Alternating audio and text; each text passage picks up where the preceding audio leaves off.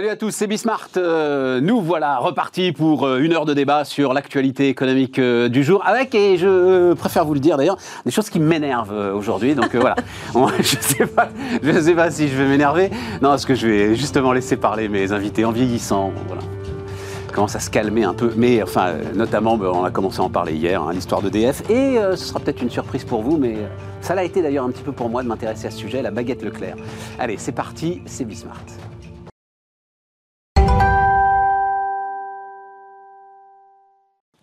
Donc, Bénédicte Tillois avec nous. Salut euh, Bénédicte. Merci euh, d'être là. François-Xavier Oliveau. salut euh, François-Xavier.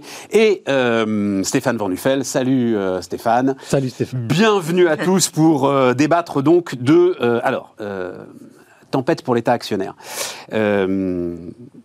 Alors, Bénédicte, je rappelle hein, que euh, tu as longtemps euh, exercé de hautes responsabilités à la SNCF, donc euh, effectivement, c'est aussi parce que tu es là, en tant que ayant suivi. C'est Stéphane Richard qui un jour m'avait dit l'empire des injonctions contradictoires. Tiens, j'ai regardé d'ailleurs Stéphane Richard, il a fait ses adieux ce matin à l'ensemble de l'entreprise. C'était assez émouvant, assez spectaculaire il n'a pas envie de partir, euh, personne n'a envie qu'il parte. Euh, et, un moment, et je me demande si ça aussi, c'est pas le résultat de l'État actionnaire qui fait qu'il est obligé de, de partir. Donc, les syndicats d'EDF appellent à la grève maintenant. C'est le paradoxe ultime de toute cette histoire d'ailleurs. Hein. EDF euh, e euh, est dépecé par euh, l'État actionnaire et pour essayer de défendre EDF, les syndicats d'EDF vont s'arrêter de travailler. Bon, on est au bout du truc. Donc appel à la grève pour lutter contre le saccage d'EDF. Jean-Bernard Lévy affirme ce qui est en jeu c'est notre capacité à préserver notre développement stratégique. Je crois que pas besoin de vous refaire toute la séquence hein, euh, autour d'EDF parce que ça prendrait un peu de temps. Disons que l'entreprise va en gros euh, devoir dépenser euh, autour de 8 milliards d'euros, mais la situation est tellement volatile sur les marchés de l'énergie qu'on fera le compte à la fin. Hein. c'est à la fin de la foire qu'on ramassera les bouses. autour de 8 milliards d'euros pour nourrir sa propre concurrence. Hein, c'est ça euh, le sujet, euh, Bénédicte. Comment est-ce que tu vois euh, cette histoire? Comment est-ce que tu regardes ce qui est en train de se passer autour d'EDF?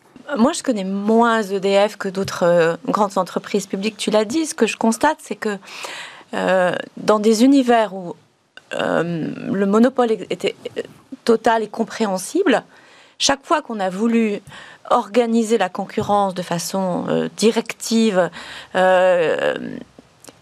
on a en fait inventé une, espèce de fausse concurrence. Et du coup, on a mis le régulateur en situation de vérifier que tout était prêt pour que la concurrence puisse s'exercer. Et quand le marché normal, en fait, n'appelle pas la concurrence, le régulateur force l'opérateur historique à créer les conditions pour que la concurrence s'exerce, quoi qu'il advienne. Et donc, on arrive à une situation qui est totalement rocambolesque, c'est que l'entreprise doit se préparer un peu comme dans le désert des Tartares, à une concurrence qui en fait n'arrive pas parce qu'elle n'est pas forcément souhaitée par euh, les, usagers, et qu'en fait elle est surtout contre nature par rapport au métier qui est exercé. Et, euh, pardon de répondre par la SNCF. Mais c'est super intéressant. Mais moi, ce que j'ai vécu pendant 20 ans à la SNCF, c'est nous avons préparé les personnels à accepter le principe que d'autres que l'entreprise historique puissent circuler sur les rails. Et comme les concurrents n'arrivaient pas, finalement, on a été obligé de monter toute une série de règles qui consistaient à se protéger d'un risque de favoritisme vis-à-vis de quelqu'un qui n'arrivait pas. Résultat des courses. Le poste d'aiguillage qui devait veiller à ce que tout le monde en fait ait accès aux infrastructures de manière équivalente, en fait, était alors qu'il avait jusqu'à présent des relations naturelles avec les transporteurs et avec le mécano qui passait sur le, sur le réseau, il fallait qu'il lui garantissent absolument une, une, neutralité, totale. Et résultat des courses, il commençait à mal lui parler. En disant comme ça, on ne sera pas accusé en fait d'avoir de faire du favoritisme. Et cette espèce de, de, de simagrée, de mise en concurrence, moi je l'ai vécu comme un détricotage des procédures que les gens avaient montées entre eux pour fluidifier en fait l'expérience de l'exploitation et l'expérience de la relation avec les clients.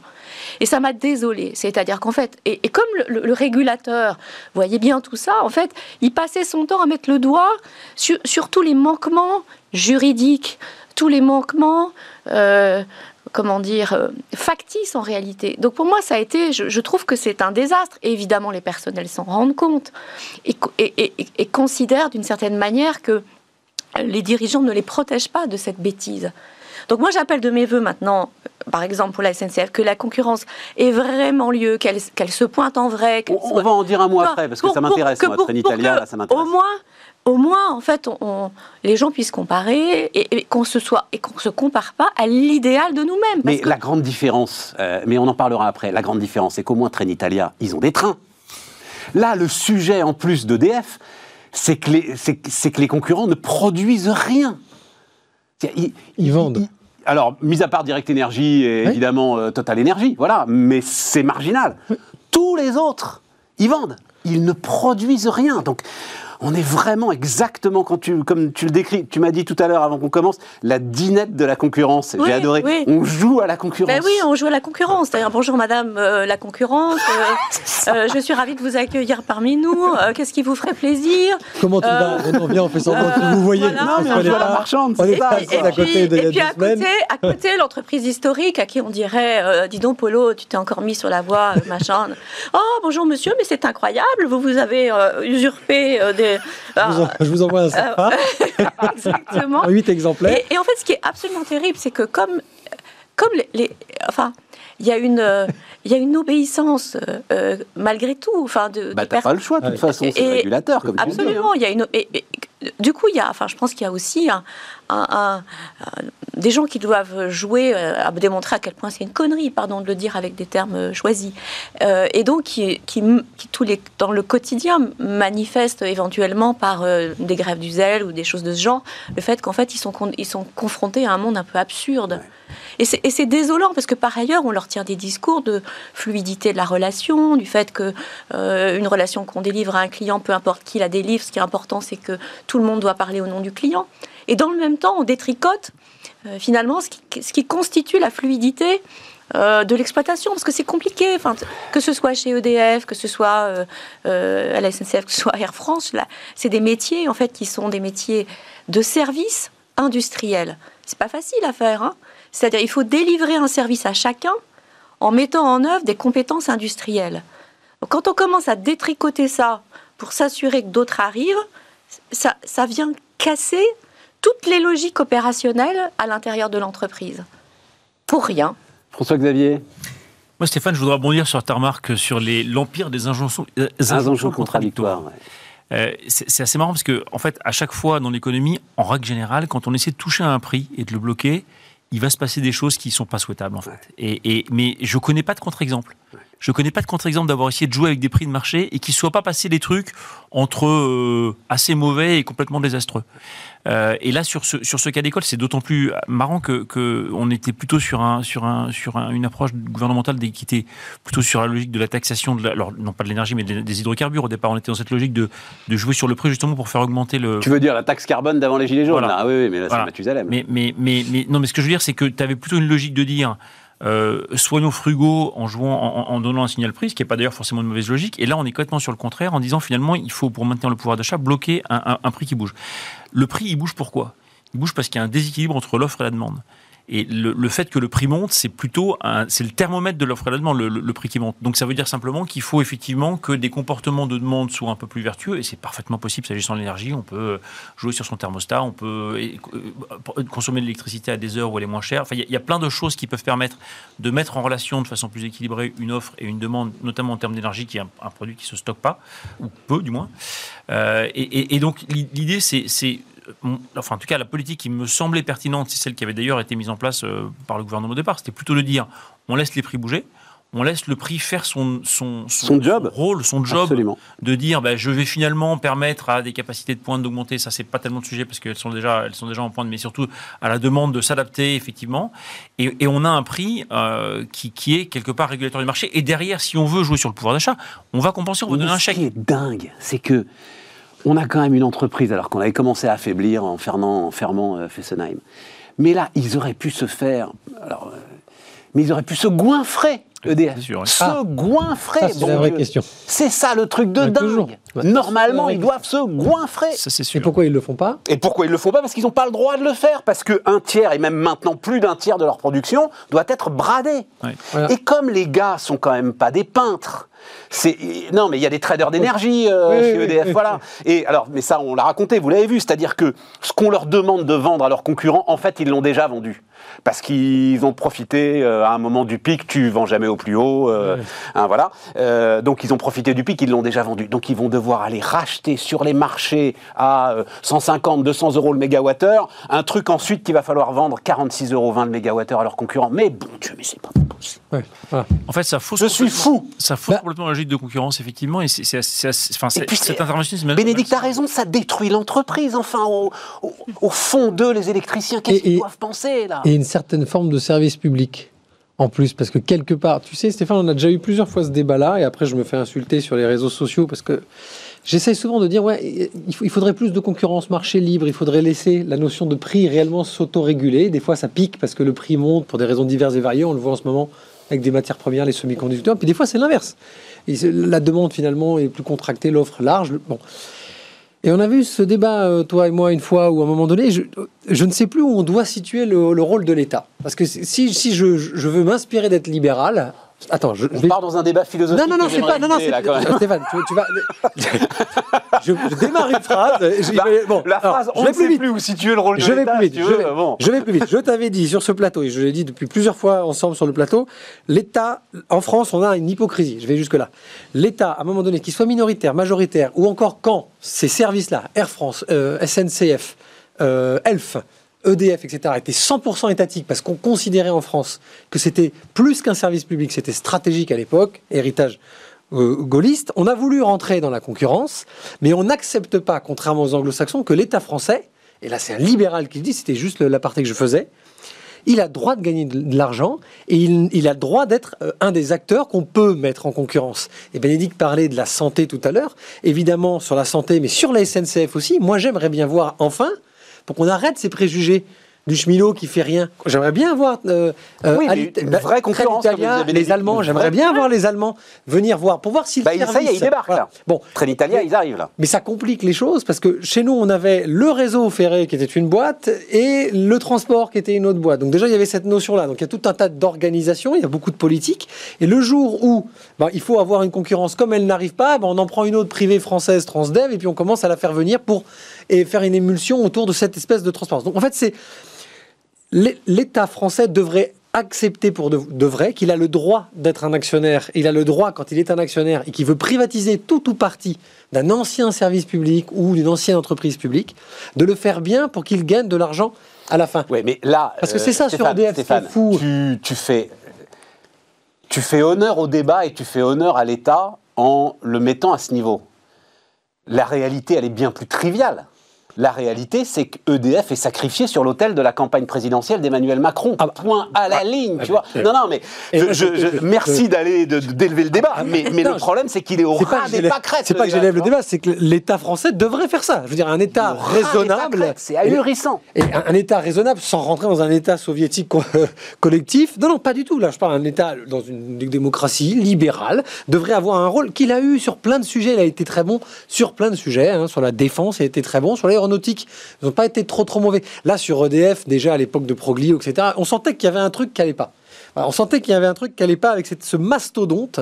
Et finalement, on se rend compte, ce que tu viens d'expliquer, que le, que le trader finalement achète une production et qu'il va devoir la revendre moins cher. Enfin, c'est- c'est complètement invraisemblable. Et puis- Ahurissant. Et c'est pas une concurrence qui pourrait avoir un intérêt pour, pour faire de la géopolitique. Rien, non, c'est un interne. C'est des trucs qui. Enfin, et on a construit un, un nouveau château de cartes. Et là, l'État est complètement responsable, non pas de son rôle, Pas l'État. mais de la conséquence. Le président de la Sachant République, que- malheureusement, Ouais. c'est, tu vois, bah oui, Ouais. oui, oui, oui, Sachant que tu peux rajouter à ça la question du mix Ouais. énergétique. En plus, C'est-à-dire bah, le fait que la France euh, euh, a encore une énergie, heureusement pour nous d'ailleurs, une énergie nucléaire qui fait fonctionner le système. Oui, oui, oui, bien sûr. Donc en plus, dans, le, dans ces questions d'achat et de revente, je ne sais pas où on en est du mix énergétique, mais c'est pas évident en plus qu'il soit en notre faveur. Tu vois c'est ça, le drame. Pire. Donc en fait, ça veut dire que non seulement on va brader en fait de la compétence, mais en plus, il n'est pas complètement garanti que euh, ce soit au bénéfice des énergies qu'on souhaite promouvoir. Et, et- et si on se pose la question de se dire, on rentre quand même justement dans l'ère de l'électrique, quoi. et d'avoir un EDF surpuissant comme on Ah, l'a eu mais il y a maman, plusieurs mais années, c'était parle le pas, moment. quoi. mais c'est à- à- S'il y avait bien un secteur, c'est comme Tu sais Total, que- puis à un moment il fallait avoir Total. même- C'est la chance d'avoir un champion de l'énergie propre à un moment où précisément ces questions sont en train de Alors venir. attention, parce que attention, le, le- le sujet sous-jacent, euh, c'est quand même aussi euh, une masse de réacteurs qui sont à l'arrêt aujourd'hui, plus importante que jamais, et peut-être, alors on met des guillemets, enfin on verra bien là, mais la découverte d'un défaut systémique sur un certain nombre de ces réacteurs, notamment euh, volets de réacteurs euh, euh, du type de Panly qui ont été euh, construits euh, fin euh, des années 70. hein, euh, problème oui. de corrosion notamment sur, euh, sur un système de refroidissement de secours. Donc là, il y a peut-être un sujet, mais à la limite, ce sujet-là, il est légitime. Il est industriel. euh, voilà, il est industriel. Il Euh, faut qu'on se pose la question avant de mettre des bornes Tesla et des bornes électriques à tous les que Non, il faut, et c'est là où ma propre réflexion évolue, euh, il faut peut-être se poser la question avant de lancer euh, de la construction à très grande échelle du même type de réacteur. Oui. Mais Ah oui. Non, mais la- Enfin, pour le coup, il y a, il y a Bon, en France met une 30 ans à répartition des pouvoirs. Il y a une autorité de sûreté nucléaire Oui, là, oui, qui, est indis- sûr. enfin, qui est disjointe totalement de la de l'état-major et de l'EDF et qui est là pour y veiller. hein. absolument. Donc, euh. Stéphane souligne un vrai sujet quand même, parce qu'on on est à fond les ballons sur l'électrique partout, le véhicule électrique, etc., euh, pour des très bonnes raisons. Euh, Il faut quand même juste que la prise soit alimentée derrière. Non, hein, c'est- un- vrai sujet quand même. c'est vrai des sujet. sujets principaux vrai aux. États-Unis. Enfin, ils en parlent toute la journée, État par État et au niveau fédéral, hein, parce que c'est, ils ont de la place raisons hein, pour plein le hein. Texas a été en difficulté euh, l'année dernière, de même. Alors, le, Le- le Texas, non, rapport- c'est en- alors, à la Le limite, rapport récent de RTE, c'est vraiment une Ouais. baisse de la consommation d'énergie, mais une hausse de la production d'électricité. C'est-à-dire qu'on augmente fortement la production d'électricité, bien qu'on considère que grâce euh, à plein de, de mesures d'efficacité énergétique, on va faire des économies d'énergie. Donc, Exactement. quand même, euh, enfin, le, le scénario, s'il dérape d'un côté ou de l'autre, euh, on a un vrai sujet quand même. Xavier, l'ingénieur Mélenchon, a, a dit que 10 éoliennes, apparemment, c'était la même production Ouais, ouais. centrale nucléaire. on va pas-. Non, non, non, non, mais attention, parce que. Non, c'est des vrais sujets, ça. il, c'est il dit, c'est- il dit beaucoup d'âneries, euh, ah bah. Jean-Luc Mélenchon. Là-dessus, si tu veux, c'est-à-dire, attention, hein, l'éolienne en pleine mer, Voilà. sur le modèle du programme que vient de lancer l'Écosse, là, euh, Mmh. très spectaculaire, euh, est différent Mm.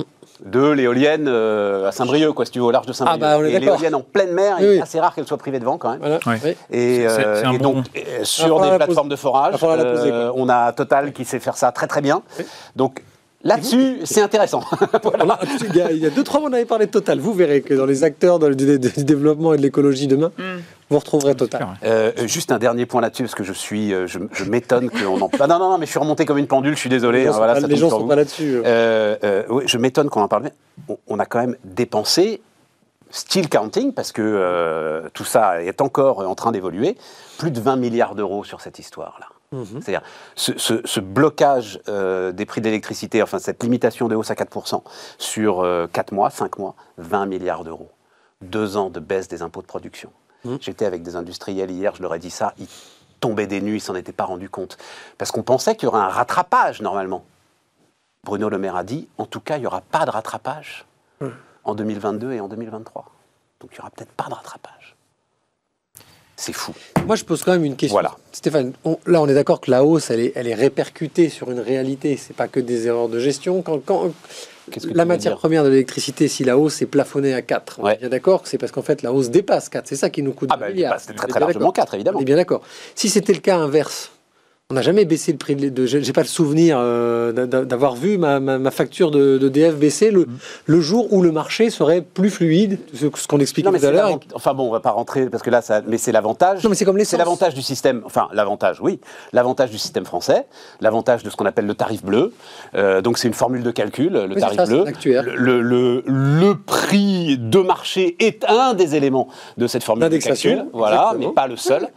Euh, et donc c'est ce qui effectivement protège l'ensemble euh, Oui. de euh, la communauté nationale à commencer par les entreprises électro-intensives, c'est ce qui les protège de variations qui vont être, et tu as raison François-Xavier, de plus en plus importantes. Mais il faut quand même, enfin, j'entends la protection sur une, sur une durée moyenne, mais il faut vraiment, vraiment qu'on mette en place à un moment, et ce sera absolument indispensable dans un système de grille où chacun va être un peu producteur, chacun va être consommateur. Euh, La moindre voiture électrique pourra être trader d'électricité euh, quand elle remettra de l'énergie sur le réseau, quand elle absor- absorbera. Il faut absolument qu'on mette en place un système où effectivement euh, il y a une logique de prix qui soit variabilisée de façon à ce que chacun puisse euh, consommer et produire au bon moment pour les, les applications euh, euh, du froid, de charge de batterie, etc., qui, qui le permettent.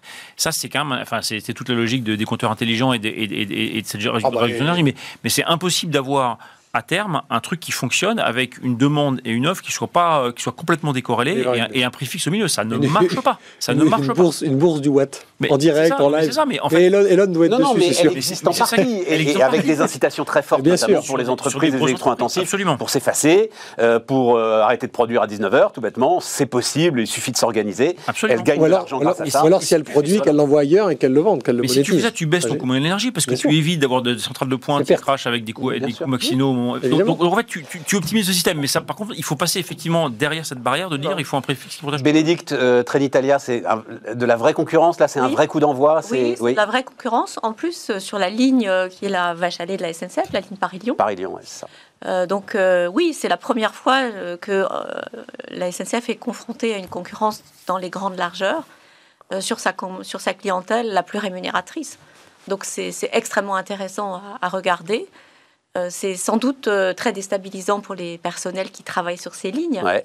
Et ça l'est d'autant plus que, de mémoire, je- il a dû sans doute faire. euh, je crois qu'ils ont dû faire la place à Trenitalia, parce qu'il me semble qu'en pointe, la ligne était déjà saturée. Donc euh, le- le- les clients vont, vont voter avec leurs pieds. Exactement. Et, et ça, C'est intéressant. Et ça, c'est intéressant. Et c'est euh, Surtout qu'ils sont agressifs hein, sur l'équipement des, l'équipement des trains, les, ont- niveaux ont- de tarification, euh, les Ils prestations ont, en face. Une, une, dire, un, service qui est proposé, euh, ne serait-ce que dans entre guillemets l'ameublement intérieur, qui Ouais. est assez Très premium, hein, Très, qui a la sensation d'être très premium. Ouais. Euh, au passage, la SNCF n'avait pas les, entre guillemets, le droit ou les moyens d'attaquer cette clientèle très premium telle qu'elle a pu le faire sur Eurostar. Donc je pense que Trenitalia est en train de la prendre. Euh, Pourquoi, pourquoi, pourquoi? Parce que. parce euh, qu'à un moment donné, Ah, le- j'aimerais bien le- savoir, ouais. parce qu'à un moment donné, le, le prix, enfin le, le on n'a pas le droit de faire une super première classe dans un service public. À un euh, moment donné, ça, convient- ça, ça, ça, ça conduirait à faire des prix, je pense, qui ne sont pas audibles pour un marché intérieur.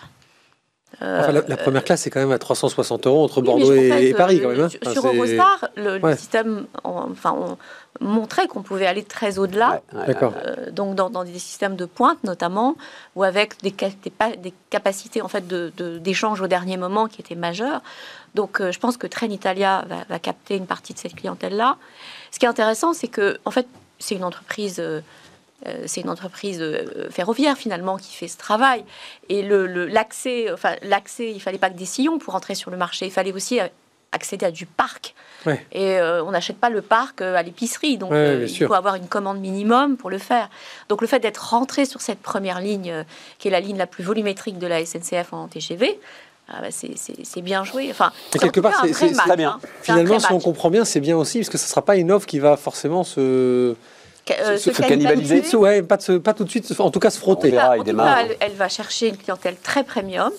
En même temps, la clientèle business a toujours été la clientèle qui a payé Bah, des business dans de la gamme, bien hein, sûr, bah dans les avions. Ouais, mais c'est que- celle qui flanche, là, euh, justement, la clientèle business. euh, Elle se déplace moins, Euh, surtout. clairement, la clientèle business, euh, elle fait du visio. D'ailleurs, je me rappelle très bien, dans des séminaires stratégiques il y a très longtemps, avoir travaillé sur une hypothèse où finalement le principal concurrent du train, c'était Zoom. Non, sans deck. Oui, absolument. C'est incroyable. Ab- On découvre des trucs sur ces entreprises qu'on ouais. croit Ouais, complètement ouais, racines. Et en fait, elles sont ultra modernes dans leur réflexion. Pas hein. du tout, pas du tout. On avait travaillé sur cette hypothèse. Et je me rappelle, de la même manière qu'en gestion de crise, j'ai travaillé sur des hypothèses de pandémie euh, à grande échelle.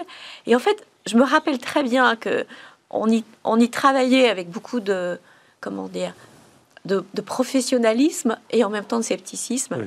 En se disant, est-ce que c'est bien raisonnable de consacrer autant de temps sur, sur des scénarios qui sont en fait quand même Improbable. complètement La improbables preuve que non. et en fait, la preuve que Ouais. tous ces signes noirs, ouais, ouais, finalement, ouais. sur lesquels on a travaillé, ce, ce- enfin, voilà, on a une marque au signe noir, finalement, qui nous est tombée dessus. quoi. Donc, euh, Bon, euh, alors rapidement, oui, pour finir, on n'a on n'a pas le temps d'en parler, mais juste pour vous donner les chiffres quand même, parce que euh, pour finir la séquence, effectivement, il y a Air France. Donc les chiffres, c'est quand même 14 milliards d'euros sur deux ans injectés par les États français et néerlandais. Manque encore au moins 6 milliards d'euros. Mais peut-être plus. Problème, la France ne peut plus monter au capital parce qu'elle est à quasi 30%. Et si elle montait au-dessus de 30%, elle serait obligée de nationaliser Air France. Il y a eu sept plans de départ volontaires enchaînés en sept ans. Euh, voilà. on en est là. Euh, pour, enfin, je Oui, sais pas, je sais pas quand commence l'acharnement thérapeutique, quoi. Enfin voilà, c'est. Je, ça me, ra- je Hein, me demande si, si chez Alstom, il n'y a pas eu un, un, un chasse- enfin, une, un- une montée, une descente de capital un peu équivalente. C'est-à-dire qu'en fait, la question euh, que tu poses, c'est pourquoi on n'irait pas au-delà de 30% Non, la question que je pose, c'est un moment, faut arrêter l'acharnement thérapeutique. Air France n'est pas viable. Point. Au revoir. On ferme. Si tu on peux- est désolé. tu peux pas, euh, merci messieurs. Ah, bah, bah, hein. bah, Tu peux pas. mais, mais- ça mais- fait pardon, c'est ahurissant. Je vois pas en aucune, quoi. aucune Tu industrie, sais, aucune industrie à part Manu France où il y a France dedans, tu ne peux plus. C'est pas possible. C'est Air France. alors- Quelle est pas. la compagnie aérienne qui a rapatrié le plus de Français euh, au début de la pandémie, là, quand il fallait rentrer dardard chez soi? Ah, je- genre, aucune idée. Corsair, Qatar Airways. Qatar Airways. Ah bah évidemment. Bah, non, mais c'est- Mais, euh, Non, mais Qatar- T'as- vu- mais t'as Donc vu les hubs ça sert tu as vu les hubs ben à voilà. Dubaï, à, Doha à Qatar. de D'accord. dépenser des milliards pour Air France Je sais pas. Mais c'est pas. Enfin, le problème, c'est- pas. Vas-y, vas-y, Bénédicte. Ah non, mais, enfin, bah, ça doit être. euh, je, dois, je dois faire partie. euh, Tu sais que je suis très attachée au service public. Mais oui, non, mais on en a déjà parlé. n'est plus ça, la c'est- service. On en a déjà parlé Le problème, c'est que tu as été vacciné, tu as un ARN messager service public. Mais, mais non, parce que je l'ai exercé, et je l'ai exercé, je pense, en étant euh, plutôt à la frange des- de l'innovation, mais enfin, peu importe, c'est pas le sujet.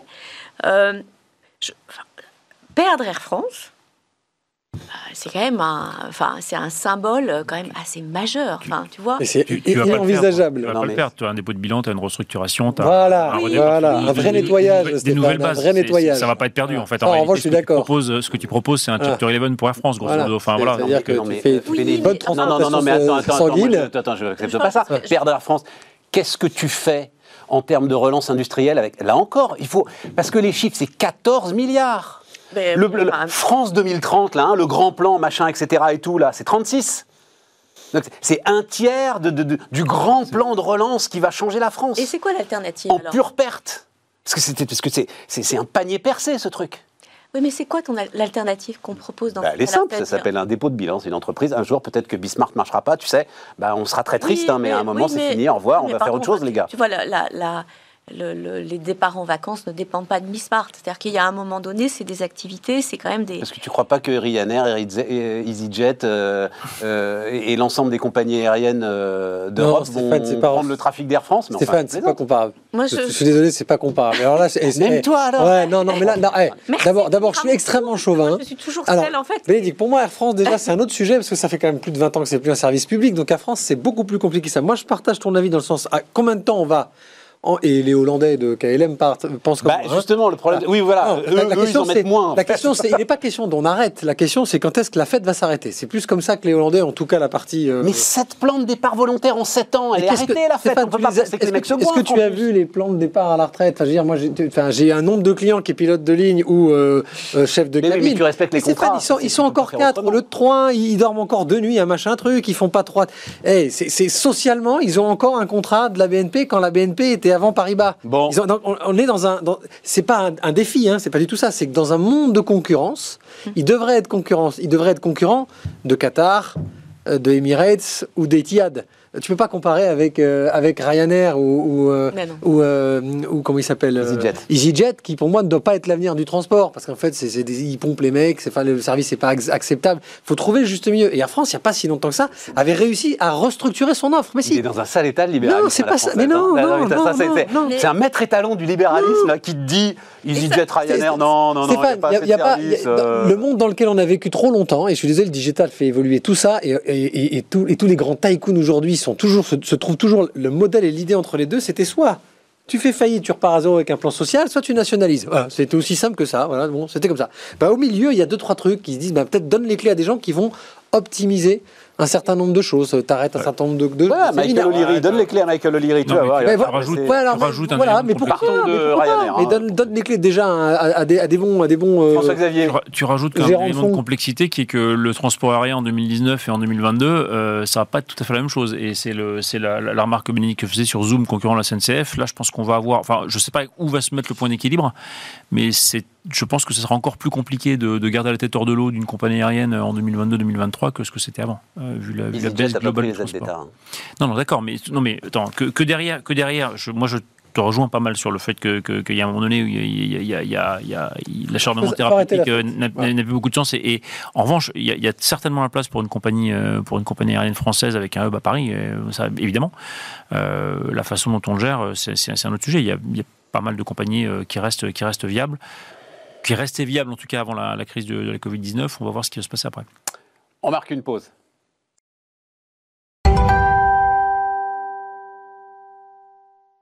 On repart, les amis. Euh, alors, la baguette Leclerc, non, je vais faire court si tu veux. C'est que. Euh, euh, donc, la baguette, on a vu partout. Leclerc vend la baguette premier prix, baguette blanche, ils appellent ça, 29 centimes d'euros. Et là, des tonnerres de réactions, à commencer par les corps intermédiaires, et notamment la FNSEA. Bon, ok, euh, j'entends la FNSEA, Madame Lambert qui dit on est en train d'assassiner euh, toute la filière, Monsieur Leclerc, vous êtes un irresponsable, etc. J'écoute ça, je me dis effectivement, oui, il y a un sujet, c'est intéressant. Alors, Michel-Édouard Leclerc, il, prend sa plume là, et puis il nous raconte ce qui se passe effectivement. La baguette Leclerc, elle est vendue entre 27 et 30 centimes d'euros depuis plus d'un an. Ce qu'ils ont annoncé, c'est pas qu'ils la passaient à 29, c'est qu'ils bloquaient à 29. Et Michel-Édouard Leclerc nous, ajoute, le coût de la matière pour fabriquer une baguette, c'est environ 14% du prix de vente. Donc euh, voilà, ça peut encore évoluer, on peut encore prendre un peu sur la marge, on décide d'envoyer un signal prix, voilà, hein, t'en parlais euh, François-Xavier, nous c'est notre euh, indicateur marketing. Et je vais vous dire, moi, ce qui m'a, oui, scandalisé, c'est que Madame Lambert, elle le sait tout ça. Et donc quand les corps intermédiaires, à la limite que les responsables politiques de temps en temps se foutent de nous, pourquoi pas Mais que les corps intermédiaires, qui représentent justement l'entreprise, la rigueur, etc., nous mentent effrontément, parce qu'il n'y a pas d'autre mot.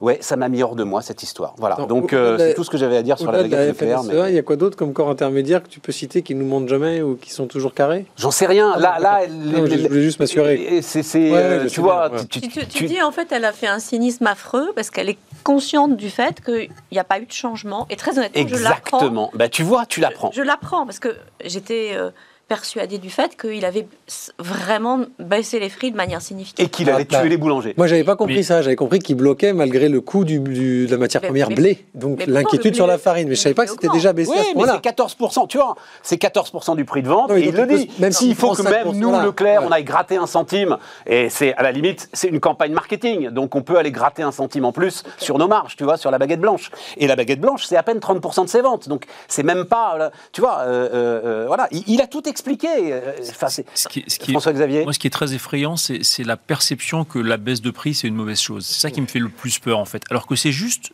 juste ce qui nous a donné euh, l'abondance depuis deux siècles. Dire, Fourastier disait que le plus grand événement historique du XXe siècle, c'était la baisse du prix du blé.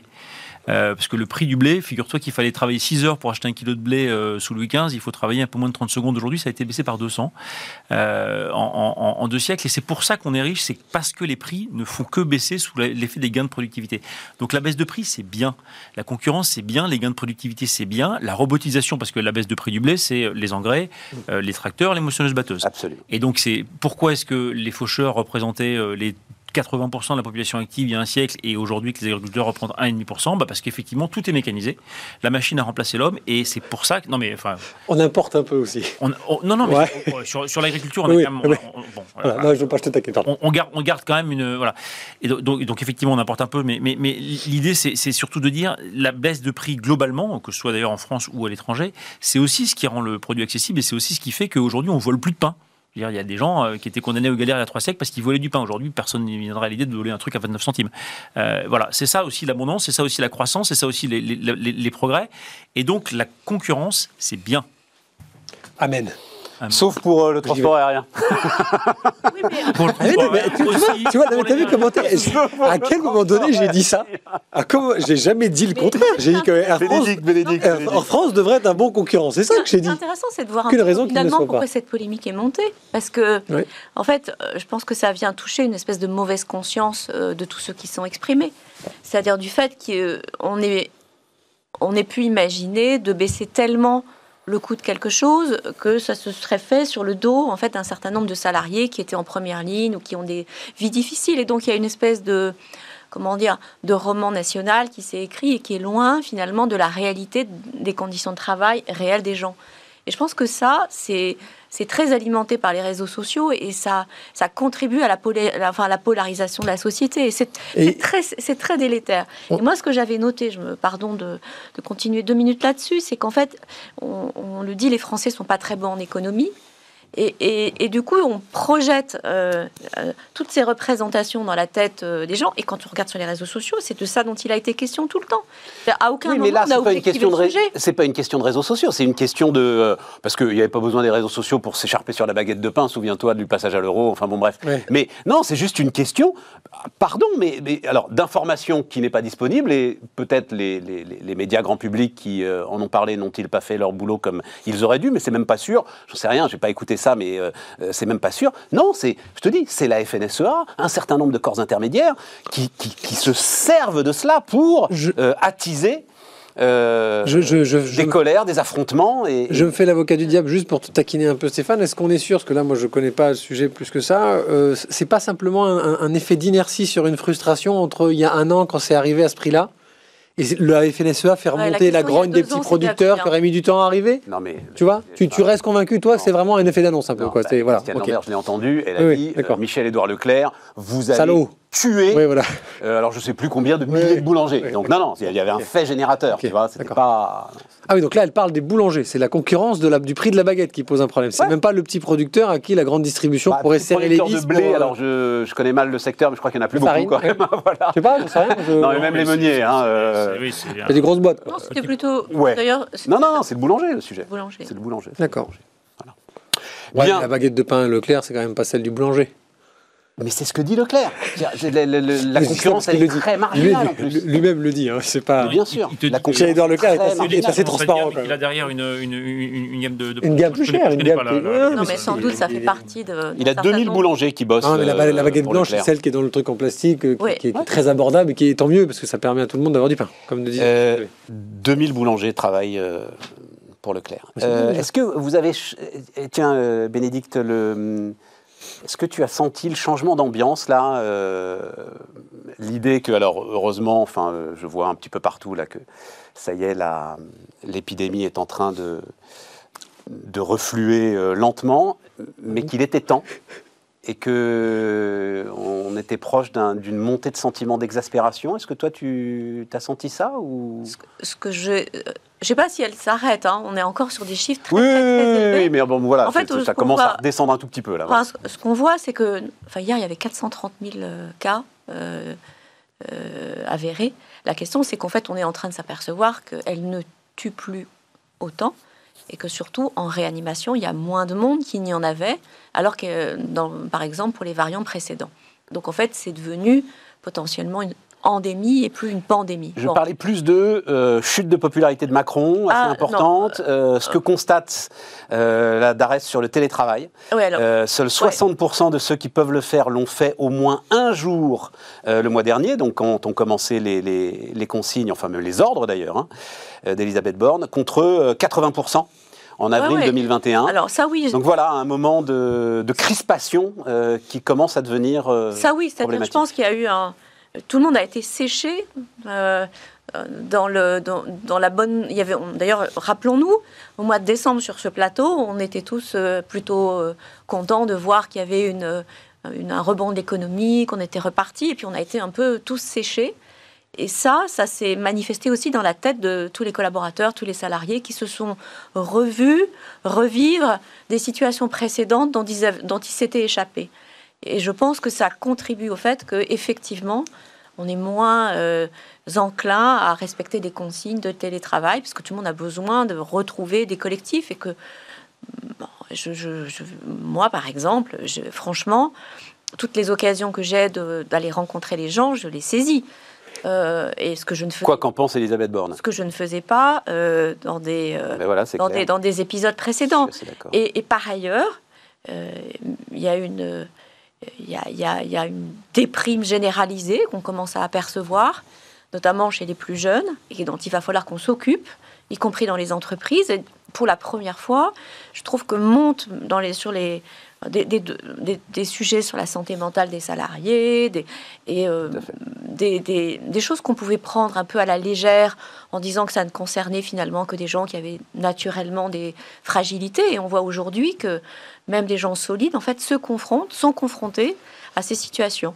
Et donc ça va être, je pense, j'étais euh, la semaine dernière, on avait un échange entre avec des DRH dans le cadre d'un cours à Sciences Po. Et c'était intéressant de voir que monter de partout, effectivement, le fait qu'il va falloir traiter ce sujet. Et qu'en en fait, on, a, on est passé à la question du traiter le télétravail.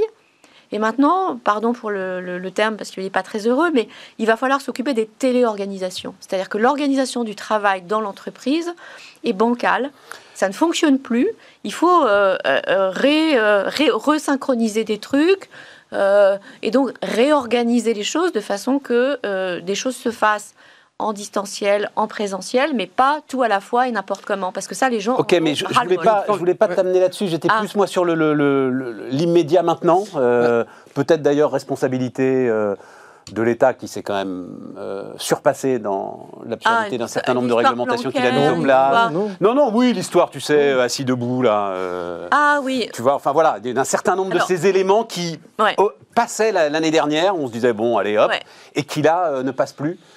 Stéphane Écoute, moi je te donne mon point de vue parce que je gère plusieurs entreprises avec des catégories de gens différents. Donc il y a Investissement évidemment qui est ma, boîte historique où je connais tout le monde, c'est plutôt des jeunes et j'avoue que les premières fois on a plutôt été assez cool parce que mon associé et moi n'avons jamais cru au télétravail parce qu'on pense qu'il euh, y a une génération de travailleurs, ils aiment le flex office, ils aiment le coworking, et s'ils aiment justement ce travail flexible, c'est qu'ils veulent pas être chez eux. Bon, donc ces gens-là, évidemment, 2020, ils ont tout le monde a eu peur. Donc le premier confinement, il est bien passé. C'est le deuxième, c'est 2021 qui a travaillé un peu plus. Bon, là aujourd'hui, maintenant, oui, eh ben, aujourd'hui, dans le, le, groupe Primonial qui nous a qui nous a racheté, donc c'est un groupe de 1000 personnes, évidemment, la semaine qui a suivi le jour de l'an, quelles que soient les déclarations de l'État, la directrice des ressources humaines a dit que toute la semaine qui suivait le jour de l'an, connaissant les Français comme on les connaît, tout le monde à la maison. Ça s'est très bien passé. Et les gens ont commencé à revenir à partir du 10 janvier. Parce que je ne partage pas cet avis qui est partagé là. Je pense que la grogne aujourd'hui, en vrai, pour le vivre, parce que j'ai un petit garçon de 10 ans, elle tourne principalement autour de la frustration de l'école et ah, des enfants. Le travail, c'est fait. Parce qu'en fait, les, les, boîtes qui sont en tout cas sérieuses, qui est la grande majorité des boîtes, parce que j'ai confiance dans mes confrères chefs d'entreprise, ils ont réorganisé le télétravail. Ils ont... Et même celui qui est en télétravail, mais qui vient quand même une journée parce qu'il ne se sent pas bien ou qu'il a des choses à faire, normalement maintenant, c'est structuré, c'est bien équipé en information, etc. etc. Je ne parle pas dans toutes les boîtes, mais moi je le vois, je l'ai vu maintenant, les, gestes barrières, il y a du matériel partout, les choses sont à peu près bien faites. Ce qui n'était pas le cas il y a encore un an, un an et demi, parce qu'on croyait que ça allait faire l'aller-retour et qu'on était, on était plus fort. Donc je suis pas sûr que ce soit ça qui réellement coûte cher. Et l'épisode Blanquer, là, où il vient s'excuser à la télévision d'être allé à Ibiza, c'est exactement ce que je dis, c'est que là en ce moment est en train de se cristalliser un truc autour de ce qu'on dit pas depuis le début. Le vrai vecteur, ce sont les enfants, parce que les pauvres, eux, bah, tu peux, ils ne peuvent pas faire ce que je suis en train de t'expliquer, de faire bien attention à ce qui est marqué, à suivre le bon couloir. Ils ont 10 ans, quoi. il faut qu'ils vivent. Et, et, donc là, qu'est-ce que tu veux tout faire ce protocole euh, euh, très complexe, c'est ça qui a fait monter l'exaspération. Et, le débat avec, euh, et le débat avec Valérie Pécresse et cette dame qui n'est pas vaccinée, et, les deux ont raison, quoi. Il y a un moment donné, c'est dur pour les enfants tous les deux jours. Et, Bon. François-Xavier Oui, moi, alors, si ta question, est-ce que les gens en ont marre Je pense que vraiment tout le monde en a vraiment plein le dos et a envie de passer à autre chose. ça, quand même. Enfin, ma question, c'était, ça devient presque un peu dangereux, quoi. Voilà. Enfin, ça devient tendu. Et, ça se Et je pense que le point, et, je, rejoins Stéphane là-dessus, c'est qu'il faut repartir sur une logique de confiance dans les acteurs de terrain. C'est-à-dire de plus de dire, de faire des, des, des, mmh. ah, vous mettez le masque ici, là, pas dehors, dedans, etc., etc. Mais de dire plutôt, ok, Dotez-vous des outils et les, entreprises se sont dotées des outils effectivement geste barrière. Il y a un outil qui, je pense, pourrait être plus développé, qui est le capteur de CO2, le capteur de concentration de l'air, qui est c'est vraiment vraiment le levier principal. C'est l'aération, c'est vraiment le levier pour lutter contre le virus. Ça on le sait maintenant. Et donc de dire par exemple aux ERP, on vous donne pas de normes, de quotas, de machin, etc. En revanche, vous avez l'obligation d'afficher le contenu de votre votre air en CO2. Vous l'affichez juste. Et après, les clients peuvent venir chez vous, peuvent pas venir. Ici, c'est à 400, à 800, à 1200. Euh, ils sont à l'aise, ils sont pas à l'aise. Ils viennent, ils sortent. Vous, et, chacun est responsabilisé. Les PPM maintenant. Pardon? On connaît tous les PPM. T'as raison. le QR code et les PPM, c'est les deux grands trucs. C'est beaucoup plus cohérent que de dire euh, si vous faites euh, tant de parties, vous êtes tant de salariés, vous êtes tant de mètres carrés, vous mettez une jauge. raison. C'est bon, quoi. À un moment donné, on, dit aux gens vous jugez. On vous donne les éléments pour savoir et, et- et- et vous- on donne l'information à tout le monde, à la fois aux exploitants et aux clients, et chacun fait son choix et on laisse les gens vivre. Je pense que c'est beaucoup plus intéressant que de dire on, on- on- on- on colle des normes qui changent tous les deux jours avec un nouveau protocole. il y a des, il y a des secteurs qui ont été très très bons, hein, l'industrie lourde, automobile, machin, etc. Sur les chaînes de montage, etc. Les mecs ont mis des choses très très en place. Alors, ils sont pas tous les jours à se tripoter non plus, mais c'est des, voilà, il y avait une vie assez assez sociale dans ces grands ensembles. Euh, par curiosité, va regarder un peu ce qui s'est passé sur des, des- des trop gros opérateurs euh, d'hôtellerie. Euh, un que je un que je connais bien, que j'ai pratiqué, j'ai été surimpressionné quand on voit le nombre de gens qu'il y a dans ces endroits-là et le très peu de cas qu'ils ont dû subir, etc. Parce que ils sont casse-pieds. Euh, tu passes plus les mêmes vacances à cet endroit que tu les passais il y a 2-3 ans. Tu parles de quoi euh, Le Club Med, tu vas au Club. Med, c'est des villages qui sont géants. Il y a, je suis allé dans- un Club Med au Portugal, on était J'hésitais 800. entre Club. Med et mais c'est pareil, voilà. Je me suis dit, c'est Non, plutôt non, Club mais Med. ouais. tu- il y, a- il y a 800 ou 900 personnes. Avant de vendre sa boîte, c'est Bellambra. Après Non, avoir vendu sa boîte, du c'est. Club Med. Non, mais moi, j'ai- j'ai- j'ai été très très impressionné. Je l'ai cité plusieurs fois, c'est pour ça que j'y vais doucement. Et, et- et déjà dès le premier confinement, le premier été de 2020, j'étais allé à la montagne justement pour en me disant qu'il y aurait moins de gens, moins de fous. Et, et- et c'était tellement bien organisé tout de suite Bien. parce que bon, voilà. Et ça, et, ça, peut-être c'est très impressionnant. Un truc. Rapide, parce que Ouais, j'ai deux, trois questions financières quand même Non, à poser il y a à mes deux experts. là. c'est que pour avoir fait beaucoup de gestion de crise, c'est qu'en fait, la responsabilité pénale des dirigeants en, post- en situation de crise est toujours engagée. Et donc, le, le drame, c'est qu'ils sont obligés d'inventer des machins pour faire la démonstration qu'ils ont pris en compte le risque. Et, et c'est une des raisons pour lesquelles ils mettent des, des procédures et des machins. C'est que s'ils disent débrouillez-vous comme vous voulez, et en fait, ils ne s'affranchissent pas de leurs responsabilités. Et ça, Mais- euh, Attends, non, il faut qu'on. ils il s'en sortent pas si mal que ça, euh. Il faut Mais- bien sûr. On fera le bilan en 2-3 mais- ans mais- et je peux te garantir qu'ils s'en sortent pas. Mais ils s'en sont bien ouais. sortis, à mon avis. Mais ce que je veux dire par là, c'est qu'ils majorité sont que je défends, mais quand même. condamnés.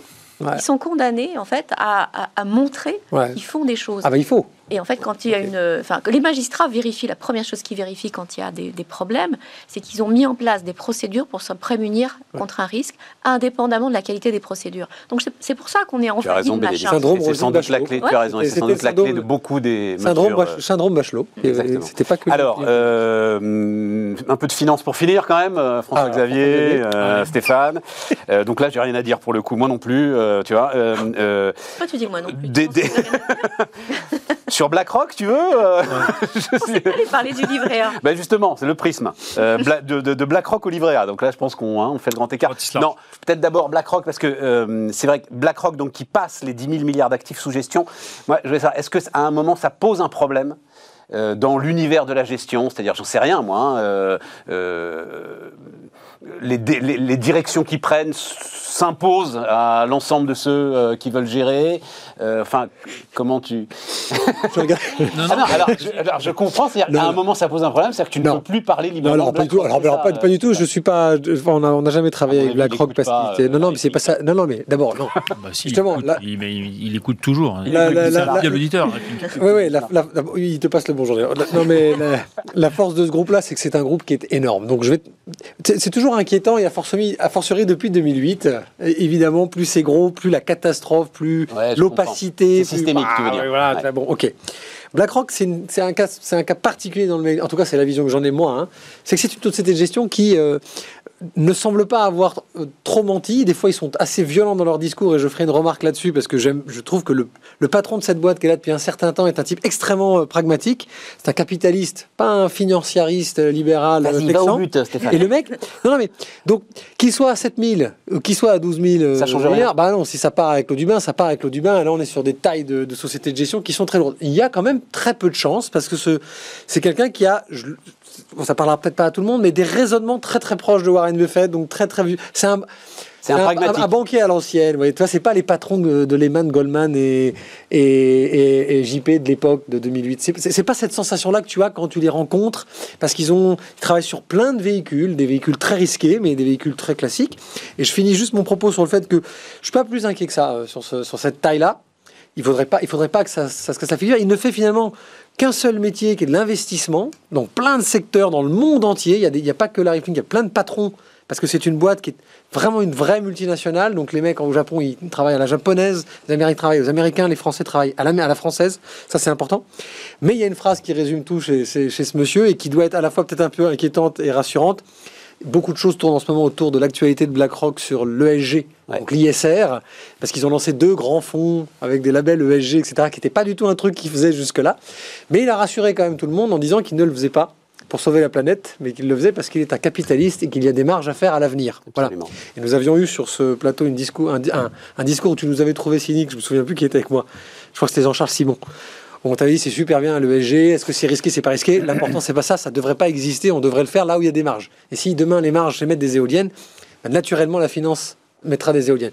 Voilà ce qui peut être rassurant dans la gestion de BlackRock, quelle que soit sa taille, par rapport à d'autres qui n'avaient pas fait C'est Jean-François Cirelli d'ailleurs, l'ancien patron de Gaz de France, qui nous ramène au début, l'actuel Ouais. patron de BlackRock en France, c'est ça hein, Euh, Encore aujourd'hui je sais pas, mais. Ouais, mais- je sais pas. mais- Ouais, pardon. mais- François-Xavier, vas-y. Non, écoute, euh, enfin, ça reste, ça reste un marché très très fragmenté la gestion d'actifs. hein, donc, euh, donc il y a pas de, il y a aucun. Enfin, on parlait, de- tu vois, on parlait des monopoles au début de l'émission. euh, Ouais. on, est, on est, on est, on est, on est, on est à des années. À des de ça. années-lumière de ça, Je d'accord. veux dire, chaque, chaque client a le choix. Enfin, chaque client a le choix. Chaque, euh, évidemment, évidemment, il pèse beaucoup. Et évidemment, c'est un investisseur majeur. Et évidemment, plus tu montes taille de, enfin, quand, c'est ton client, euh, euh, que tu as un très grand gérant d'actifs, euh, effectivement, c'est un client important. Mais mais il n'y a pas de, il y a pas d'effet de monopole. Et, et- et à la fin, en gestion financière, euh, c'est la performance qui, qui, qui dicte, qui dicte le, voilà. Enfin, c'est est-ce que tu délivres du rendement ou pas. Donc, euh, donc, moi, je suis pas, je suis un peu comme Stéphane, je suis pas très inquiet de, de, ça. Moi, j'ai- j'aime, je, je- l'évolution euh, ESG que tu, que tu mentionnais, elle, elle, est, elle est très claire, mais, mais elle, elle a- beaucoup de sens. Et d'ailleurs, c'est même une bonne nouvelle. C'est le fait, le fait que la création de valeur soit de plus en plus corrélée avec, euh, avec, la- avec l'impact ESG, c'est une très très bonne nouvelle. Enfin, c'est la meilleure, bonne- la Il meilleure nouvelle qu'on avait, pour il, il avait créé un petit, euh, un petit séisme, hein, on peut le dire, euh, quand il avait écrit, je crois que c'était 2018, qu'il n'investirait plus euh, dans une entreprise qui n'avait pas euh, un bilan carbone à peu près cohérent. Euh, que voilà. Là, il est revenu en arrière. hein. Pour les dernières nouvelles. C'est vrai Oui, oui, il n'exclut pas du tout les hydrocarbures, etc. Donc, je pense Non, attends, il, il exclut pas. Non, non, Ouais. tu n'as pas compris ce que j'ai dit. L'entreprise qui ne mesurait pas Oui, son empreinte carbone. Tout ce qu'il demande, c'est la mesure de l'empreinte carbone. Ouais. non, voilà. Non, mais ok. Non, non, il n'est pas excluant. De Mais toute façon, non, mais, les mais gars, la, mesure, la euh, mesure dans l'empreinte carbone, euh, ça va devenir une norme de comptabilité dans les. voilà, dans les- ben, si- ça, c'est a été le premier à le dire. Ouais, ouais, c'est vrai, c'est vrai. Mais, Voilà. mais, mais c'est, mais aujourd'hui, enfin, je, je, ouais, c'est, c'est, c'est, j'allais dire, c'est le, la base, quoi. Enfin. Et donc, euh, oui, ça va, il nous reste encore un tout petit peu de temps. Le, le 1% pour le livret A. euh, donc, et je ne connaissais pas le livret d'épargne populaire, je dois dire, j'ai découvert ça. Donc 2,2%. C'est ça la martingale. euh, euh, donc, livret d'épargne populaire euh, plafonné à 7 700 euros sous euh, conditions de ressources. Hein. 20 000 euros pour un célibataire, 31 000 euros pour euh, un couple. Ça concerne quand même 15 millions de Français. Signe de plus quand même de la smicardisation générale de euh, notre société. Euh, donc lui, il est à 2,2%. Et sinon, donc le livret A à 1%. Est-ce que c'est enfin, c'est quelque chose d'intéressant de, Non, c'est anecdotique. C'est au lieu euh, de Non, la 0,8, seule- hein, c'est ça alors, ça aurait dû être Le- 0,8. Le gouvernement va au-delà de ce qu'aurait normalement donné la formule de calcul. Euh, Oui, mais il y a un et ça va coûter un milliard d'euros Il y, a, banques. il y a un moment donné où ça aurait même pas dû être 0,5, comme ça n'aurait pas dû être 0,75 à un moment donné aussi. Il faut pas oublier qu'il y, a y a la formule de calcul officielle, mais quand même le ministre des Finances a la possibilité de déroger et ils l'ont fait très souvent, euh, évidemment. Quand c'est à la baisse, ça se voit moins bien. Là, il l'a augmenté un petit peu parce que peut-être qu'on est en période électorale et qu'on ne sait jamais. Quoi. Mais ça aussi. Non, mais voilà. Ah, Mais, 0,8 euh, ou disons-le. 1%, euh, ça change pas grand-chose. Et il faut rappeler juste l'utilité du livret A. C'est un, très- c'est un très bon produit pour mettre de l'argent de côté, pas pour en gagner du tout. C'est disponible, c'est liquide, c'est sécurisé, c'est garanti. Vous avez une garantie à 1% et non pas une garantie à 0. Donc ça, ça, vous, évite finalement l'érosion de l'inflation. C'est pas un placement, euh, le livret A, c'est une réserve qui vous permet de ne pas subir l'inflation. C'est tout. À aucun moment donné, ça, c'est cohérent d'aller annoncer un rendement de 1%. C'est contre-productif de vendre cet argument pour mettre sur le livret A. Tu, vois ce que je veux dire ou pas, Serre?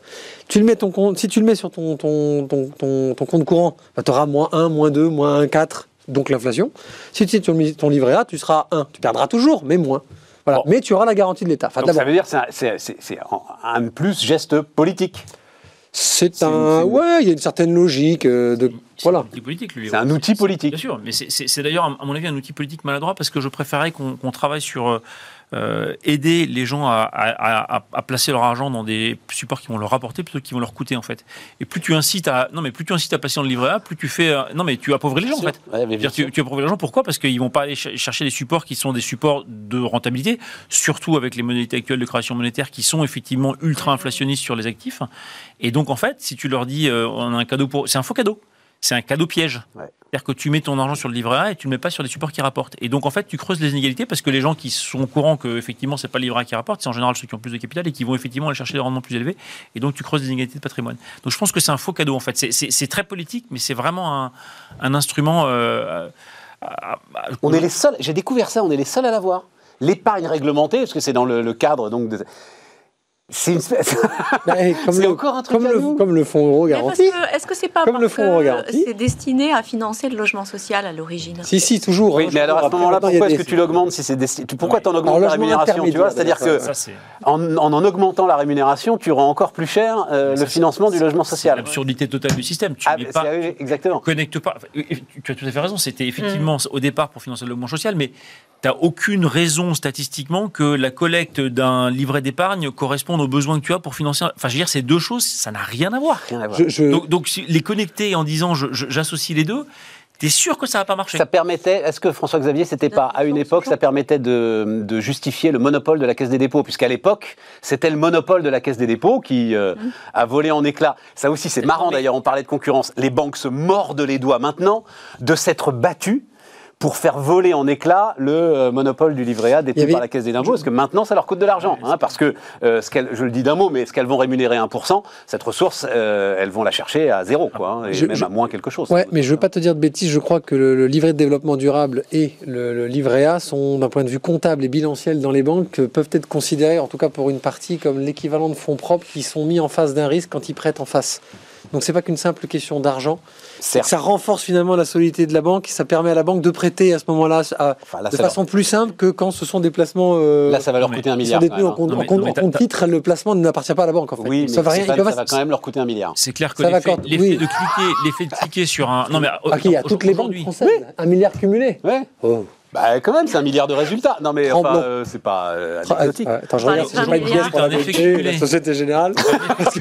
Là, vraiment, tu tac, d'un coup, là, je vais faire un Lydia. Tiens. Ah, Là, non, tu- T'as un effet qui est à la fois une reprise de l'inflation qui est probablement relativement temporaire, mais enfin qui est, qui est réelle à un moment donné, des taux qui restent toujours quand même très très bas. On dit oh, la hausse des taux, la hausse des taux, on est quand même à 0,3%. Ah bah notons quand même que là, il y a à peu près trois heures, enfin pardon, euh, au moment où on enregistre cette émission, le, le, le Bund allemand est repassé euh, au-dessus des zéros. Voilà, c'est la première fois depuis trois ans. Non, mais on, on va pas le qualifier de taux élevé à Non, 0%. la première fois si depuis je peux me permettre. Donc, euh, donc- donc on reste encore dans un univers de taux ultra bas Absolument. voire proche du négatif pour les taux courts, euh, à une inflation qui est un peu plus élevée. Et, qui- et au milieu, tu as cette espèce de taux d'intérêt euh, fixé. C'est sûr que tu as des effets pervers qui se, qui, se- qui se passent. Et notamment, effectivement, ce que, ce que, ce que tu disais, c'est-à-dire que les, les banques rémunèrent à- à- à- au- en dessous de leur coût de l'argent. Mais, mais bon, c'est le même sujet que celui avec lequel on a démarré la réunion. hein, Tout à fait. hein. C'est quand tu commences à tripatouiller avec les prix, à la fin, ça foire. La boucle est bouclée et on est dans un pays où l'État est tellement partout que toutes les décisions qu'il prend ont en fait des impacts assez lourds sur le Il secteur est qui est concerné. partout. Mais il- Un mot, mais alors un mot, Stéphane, parce qu'on il est au bout là. Qu'il le soit après. partout, et c'est le libéral qui dit ça, n'est pas un problème, il l'est mal partout.